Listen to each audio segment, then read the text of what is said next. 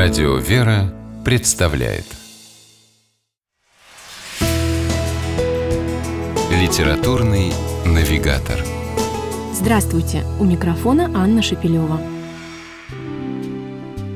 Книги молодых мам, изданные в виде своеобразных дневников, в последнее время набирают у читателей все большую и большую популярность. Критики даже стали выделять новый литературный жанр – записки на пеленках. В шутку, конечно, но если хорошенько подумать, то в каком-то смысле даже оправдано. Мамочкам, решившимся в литературной форме фиксировать то, как растут и развиваются их дети, порой приходится делать это в буквальном смысле, не отрываясь от памперсов и пеленок. Педагог и журналист Елена Литвяк – одна из тех, кто отважился на такой подвиг. Ее книга называется «Небо над колыбелью».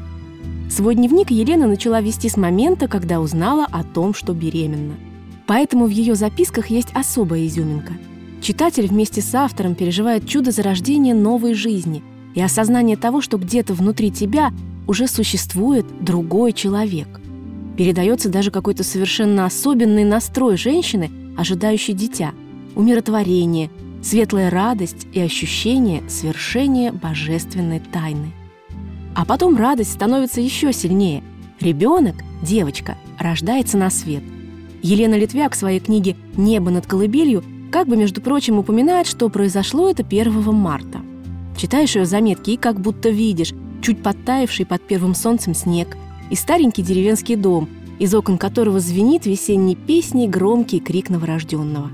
К чести Елены как писателя, ее записки на пеленках оказались удивительно гармоничным, цельным и увлекательным произведением.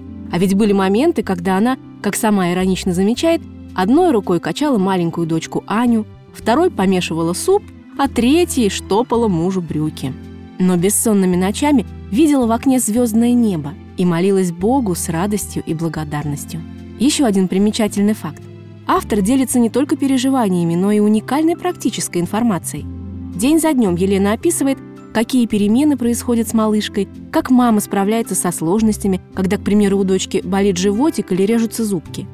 Так что книга сможет стать не только интересным чтением, но и хорошим подспорьем для всех молодых мам.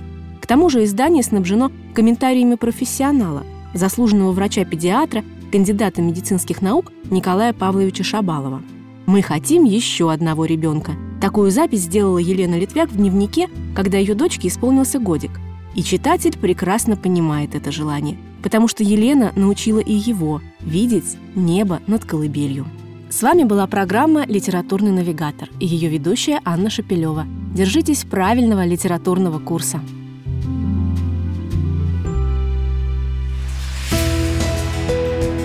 Литературный навигатор.